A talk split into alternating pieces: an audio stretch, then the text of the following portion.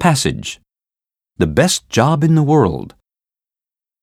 Ben Southall has won a dream assignment to swim and explore on Hamilton Island, an untouched paradise with an abundance of tropical rainforest in the Great Barrier Reef, while writing a blogging narrative that will urge people to visit the area. He was selected for the job, which offers baseline pay of $111,000 by officials from the Tourism Department of Queensland State. There was no shortage of applicants.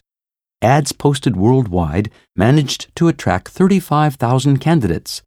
After a great deal of sifting, Southall and 15 other finalists arrived on the island for an extended interview process, which required applicants to commit to snorkeling through crystalline waters and hiking through lush vegetation.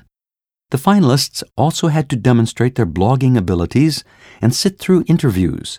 Attendance at the post interview party was optional. The job is part of a campaign funded by the tourism sector to publicize northeastern Queensland. Officials say it is already a commercial success, having generated valuable tourist income for the region. Ben Southall's job has also been publicized, turning him into an instant celebrity. Southall once worked as a tour guide in Africa.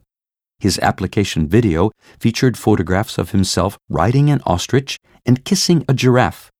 Southall will be the resident of a three bedroom villa with a private pool and sweeping views of the island.